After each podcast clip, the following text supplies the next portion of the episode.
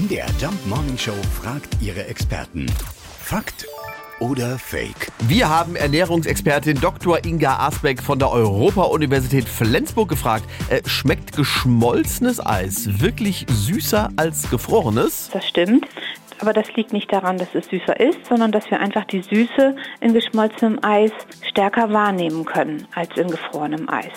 Das, was da auf der Zunge den Süßgeschmack wahrnimmt, das sind nichts anderes als Proteine, die dafür vom Körper aufgebaut sind und ich glaube, dass diese Signale, die dann von diesen speziellen Rezeptorproteinen ans Gehirn weitergeleitet werden, weniger intensiv sind. Also da ist einfach nicht so viel Energie drin. Wärme ist ja auch Energie. Und ich glaube, dass das einfach weniger starke Impulse sind, die dann im Gehirn später landen.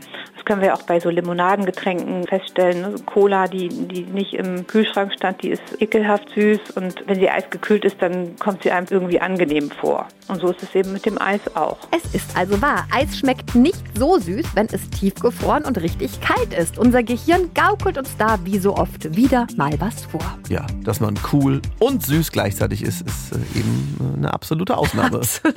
Fakt oder Fake? Jeden Morgen um 5.20 Uhr und 7.20 Uhr in der MDR Jump Morning Show mit Sarah von Neuburg und Lars Christian Kade.